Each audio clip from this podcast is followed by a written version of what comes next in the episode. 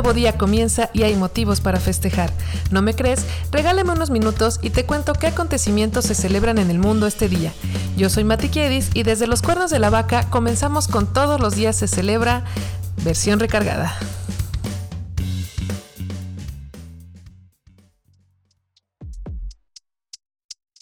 Esta es la semana 36 de 2023. En este episodio hablamos de los festejos y efemérides del 10 y 11 de septiembre. Buen día, buena vida. Hoy domingo 10 celebramos el Día Mundial para la Prevención del Suicidio y el Día Nacional del Intercambio de Ideas, mientras que mañana lunes comenzamos la semana 37 festejando el Día del Cliente y el Día Nacional de Hacer tu Cama. Capítulo doble y cortito, comenzamos.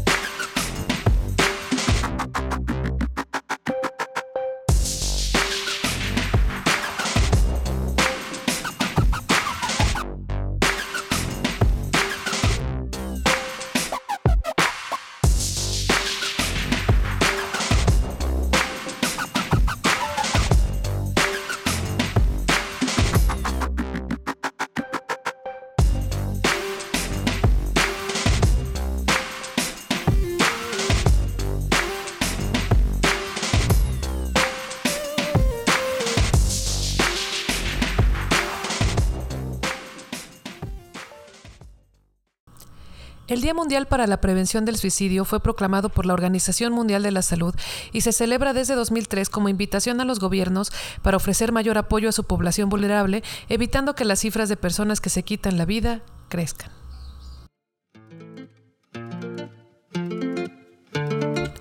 ¿Sabías que...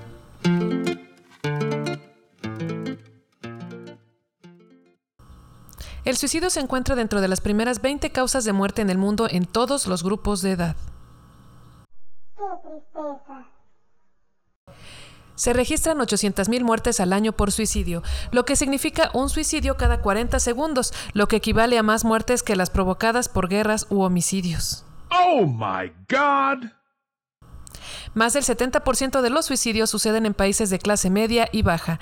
El 80% de las personas que se suicidan mencionan antes que quieren hacerlo y puede que no sean tomadas en serio, así que hay que poner mucha atención a las necesidades de nuestros seres queridos. Hasta el 80% de la población ha pensado alguna vez en suicidarse, sin que se convierta en una idea formal. No es malo, no hay de qué preocuparse. Se calcula que por cada persona que logra suicidarse, 20 personas más lo intentan. Los factores más comunes encontrados en los suicidas son trastorno bipolar, depresión, consumo de alcohol o drogas, trastorno de estrés postraumático, esquizofrenia y problemas en las relaciones personales o en las finanzas. Debes estar atento a los siguientes síntomas que presentan las personas que están considerando seriamente quitarse la vida. Venga, caja registradora.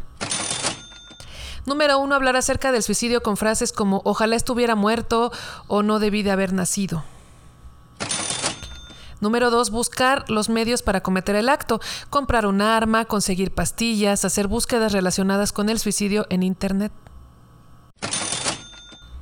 Número tres, alejarse de la vida social, prefiriendo estar solo. Número cuatro, cambios bruscos de humor, pasar de la euforia a la depresión o el aletargamiento. Número 5. Preocupación constante por la muerte. Número 6. Cambio en sus rutinas, sobre todo en la alimentación y en los hábitos de sueño. Número 7. Someterse a situaciones de riesgo como consumo de drogas o conducción imprudente. Número 8. Dejar ordenadas pertenencias y asuntos. Número 9. Se despide como si fuera la última vez que lo vas a ver. Y número 10, ha pasado por un evento traumático que no ha sido tratado adecuadamente en el aspecto psicológico. En la descripción del episodio te comparto el link a una organización que puede ayudarte si tienes pensamientos suicidas o conoces a alguien que los tenga, y una línea telefónica de soporte a las 24 horas. Ánimo, que no estamos solos.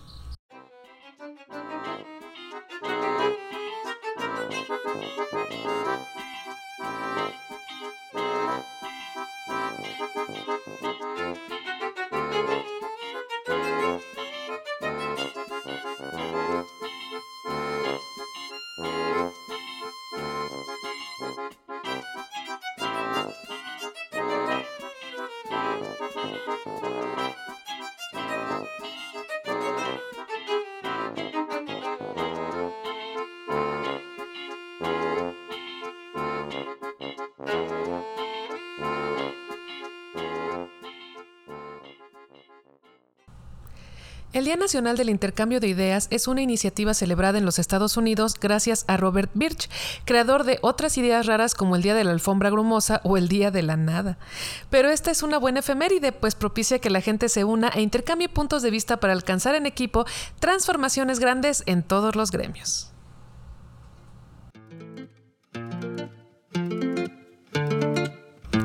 ¿Sabías que...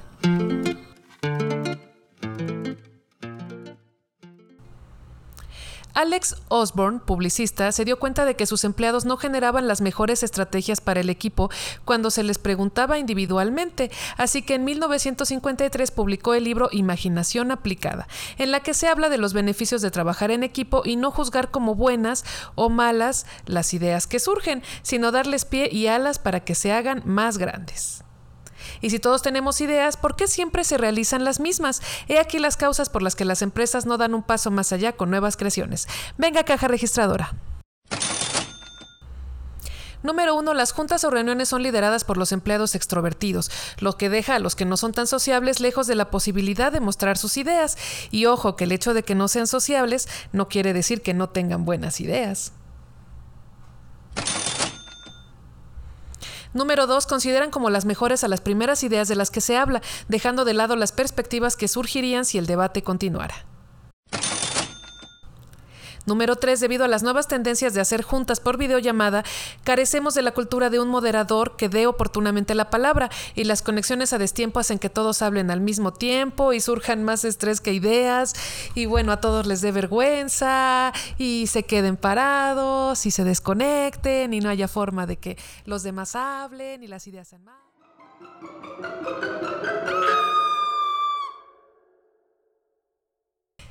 Si eres un SEO o quieres impresionar a tu SEO, menciona estas técnicas de trabajo para que todos puedan participar en la creación de ideas, enriqueciendo el trabajo mutuo. De nuevo, venga esa caja registradora.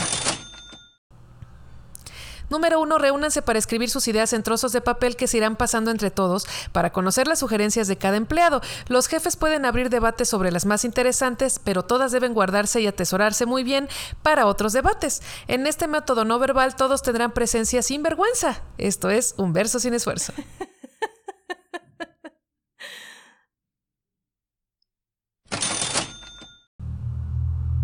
Dos, pongan tiempo límite para hacerlo más interesante. Escriban lo primero que se les ocurra sobre cierta problemática, sin corregir nada. La primera idea que es la novedosa. Muchas veces no dejamos que esta crezca porque pues, le empezamos a poner trabas, empezamos a querer corregirla o hacerla menos, creyendo que no está muy bien pensada. Pero esta impulsividad genera mejores ideas realmente. Número 3. Jueguen al cómo lo haría. Planteen entre trabajadores un problema y dejen que cada uno decida con la dinámica cómo lo haría mi jefe, cómo lo solucionaría mi compañera. Elijan a una persona en que inspirarse y, y piensen cómo pensaría ella. Esto desbloquea la creatividad y ayuda a que nos pongamos en los zapatos de alguien más. Número 4. El método de la imagen eidética es creación de la psicóloga Jacqueline Sussman. Este método significa que los empleados cierran los ojos y piensan en un producto que desean mejorar. Lo pueden ver en su mente clarito como está actualmente, pero le van a sumar detalles que ellos mismos mejorarían. Todo está permitido, cambiar tamaño, color, accesorios, funciones, ya que tienes la idea perfecta por más fantasiosa que sea, la dibujas y la muestras tal cual, y a comparar perfecciones. Número 5. Técnica de escalera de mano, pensada para grupos pequeños. Se trata de sacar de la sala a todos los empleados luego de mencionarles el tema que se va a debatir e iniciar con dos empleados que discutirán sus ideas a solas. Luego llega el tercero y ayuda al debate. El cuarto complementa al tercero y así hasta que estén todos. De lo que se trata es de no ser influenciado por lo que debatieron los anteriores y así se refresquen más las perspectivas. Y te doy un bonus track, el estallido estelar. Se trata de tener ya fija una idea y pensar en preguntas en vez de respuestas. Por ejemplo, el equipo se reúne para hablar del nuevo celular que va a lanzar la empresa. El celular es la idea central, de la que participan seis puntas alrededor, el estallido estelar. Estas puntas son preguntas como ¿cuándo lo vamos a lanzar? ¿Para qué público va dirigido? ¿Cuánto va a costar? Se va a abrir el debate y permitirá que las ideas se relacionen en más ángulos y todos pueden participar. Pon en práctica estas ideas novedosas y deja que tus empleados o tus compañeros hablen de lo que realmente traen bien adentro del corazón y que no han podido dejar fluir para la empresa.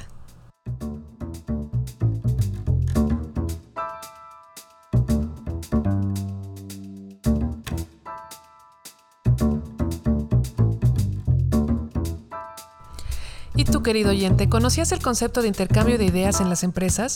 ¿Crees que funcionaría en tu sitio de trabajo? Pon en práctica estos tips no solo en la vida laboral, también con la familia o en la organización de tus proyectos y notarás el cambio. No subestimes el poder de tu creatividad. Espero tus comentarios para nuestro propio intercambio de ideas en las redes del programa. Ya sabes que me encuentras en arroba c-celebra en Twitter y en arroba en Instagram. Allá siempre te leo. and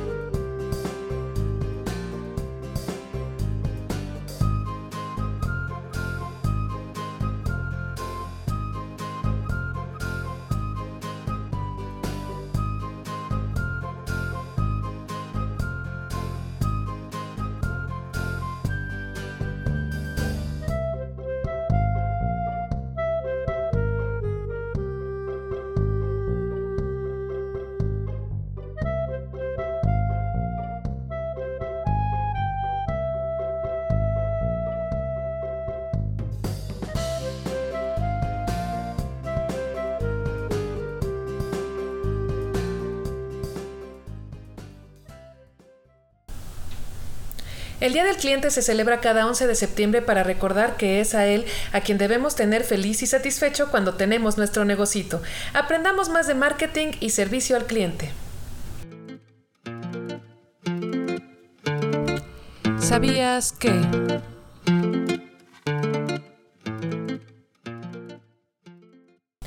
Dependiendo de la atención que el cliente reciba, depende más de la mitad de la lealtad que tendrá, superando criterios como la marca o el precio. Las cualidades que busca el cliente durante su compra son, según estadísticas, velocidad, conveniencia, consistencia y amabilidad. Las buenas relaciones con el cliente aseguran su permanencia con la marca, lo que se refleja en mayores ganancias a futuro. Y es que las métricas de servicio al cliente más eficaces son precisamente satisfacción y la tasa de retención. Increíble, increíble. El 42% de los clientes a nivel mundial han aceptado que pagarían más por un servicio si su experiencia de compra es placentera. Si un cliente se va insatisfecho de tu negocito, lo quemará con entre 9 y 15 personas. Y para que veas lo injusta que es la vida, si la experiencia es positiva, solo se comparte en un círculo de entre 4 y 6 personas. El 88% de los clientes encuestados decidió abandonar una marca por el mal servicio. Es seis veces más difícil hacerte de un nuevo cliente que retener a uno. Luego de la pandemia, el 40% de los negocios son recomendados por atención antes que por precio. Así que ya saben, a poner su mejor sonrisa, porque yo sí abandoné a dos nenis que me cambiaron la atención y dije, a volar. Así que puedo secundar estas afirmaciones.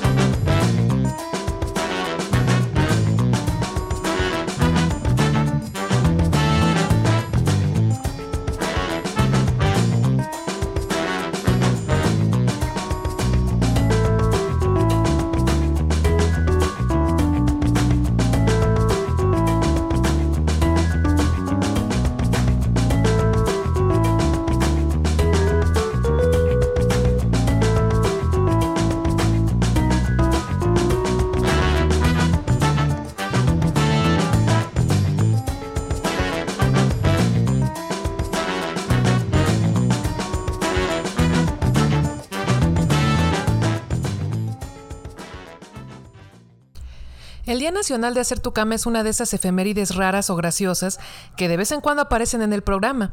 ¿Creías que no había nada que decir de esta tan conocida actividad? Pues vamos a descubrirlo.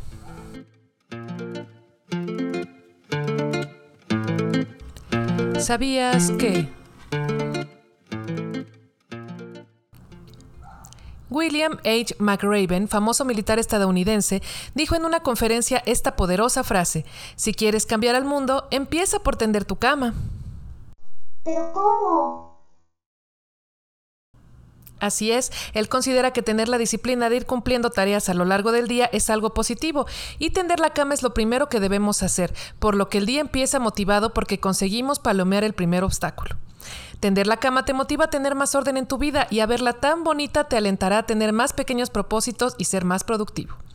Ayuda también a despejar tu mente, por lo que no andarás arrastrando desorden ni en tu espacio físico ni en tu cabeza. Esto ayuda a tener menos estrés y más armonía.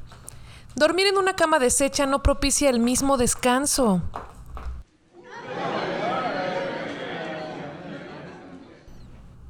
Así es, tres de cada cuatro encuestados afirmaron que el olor a sábanas limpias y esponjositas recién destendidas les provoca el sueño más reparador que han tenido. Tender la cama reduce el riesgo de padecer alergias, ya que al sacudirse las sábanas y almohadas también se reduce la presencia de ácaros en ellas. Y por último, pero no menos importante, si no tuviste tiempo de hacer un aseo profundo en casa y te caen visitas, pues las camas tendidas dan una sensación de orden y limpieza que harán quedar de a 10 tu casa. Yo no soy fan y confieso que jamás la tiendo. Pero qué barbaridad. Y efectivamente soy caótica, así que es verdad todo lo que te digo.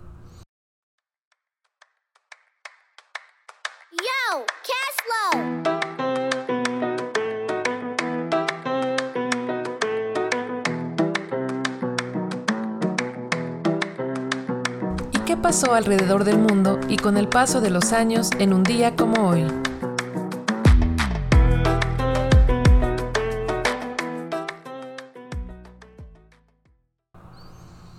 ¿Conoces la historia del maratonista etíope Abebe Bikila?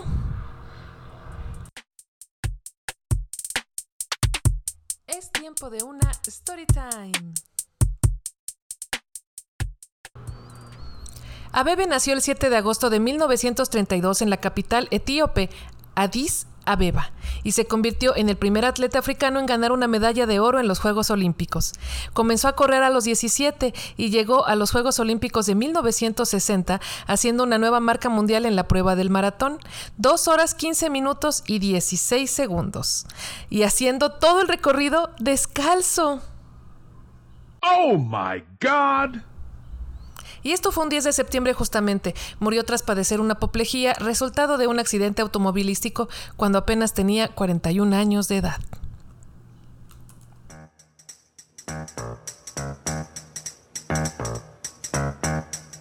El príncipe del rap en Bel Air. Y esta es la historia, pongan atención, de cómo mi vida se transformó. Cambio de arriba abajo lo que nunca pensé y llegué a ser Protagonistas Will Bel Air. Smith, James Avery,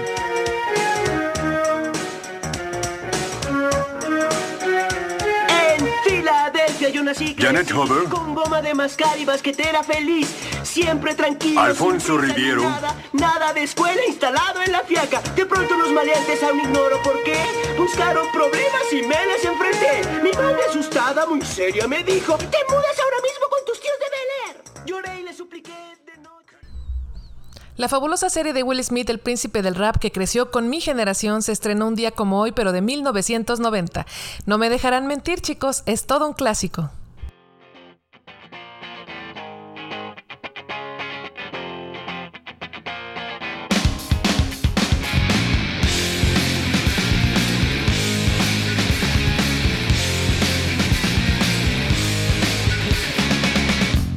También es cumpleaños de otra leyenda musical, esta cancioncita de Nirvana, Smells Like Teen Spirit, que nace un 10 de septiembre de 1991.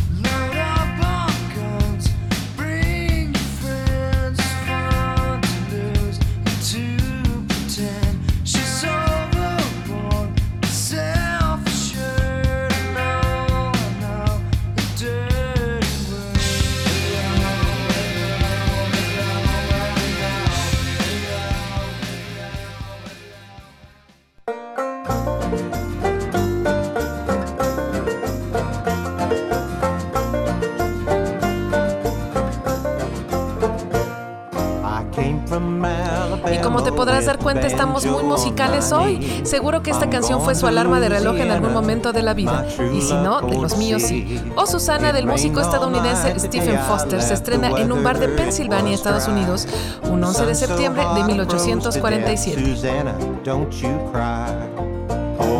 Susanna, oh, don't you cry for me. I come from Alabama with the banjo on my knee.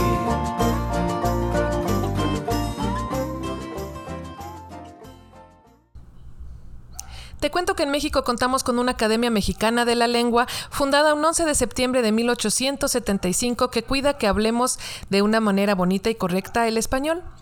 El 11 de septiembre de 1973 fue la triste fecha en la que comienza el golpe de Estado chileno, en el que el dictador Augusto Pinochet toma el control del país por 17 largos y tortuosos años, en los que más de 40.000 personas sufrieron asesinato, secuestro y violación de derechos humanos.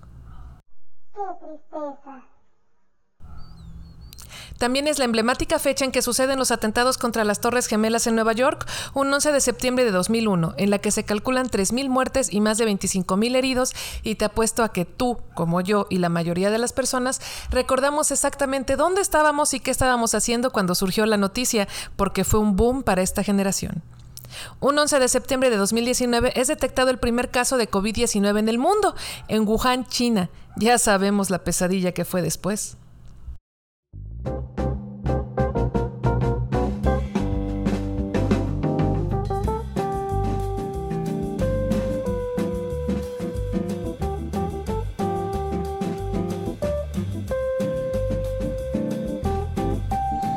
Hoy celebramos al papacito de Ryan Phillip, actor estadounidense que cumple 49 años.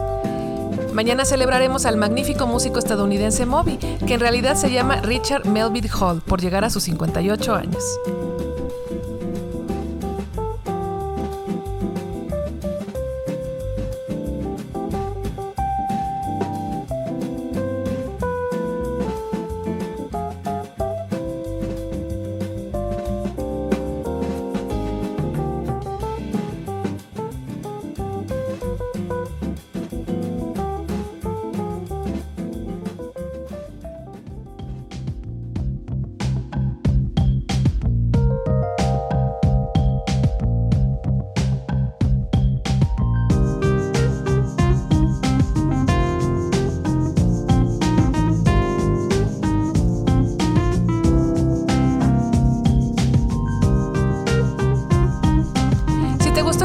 Cápsula informativa, dale al botón de suscribirse y escúchame mañana para saber por qué motivo alzar las copas.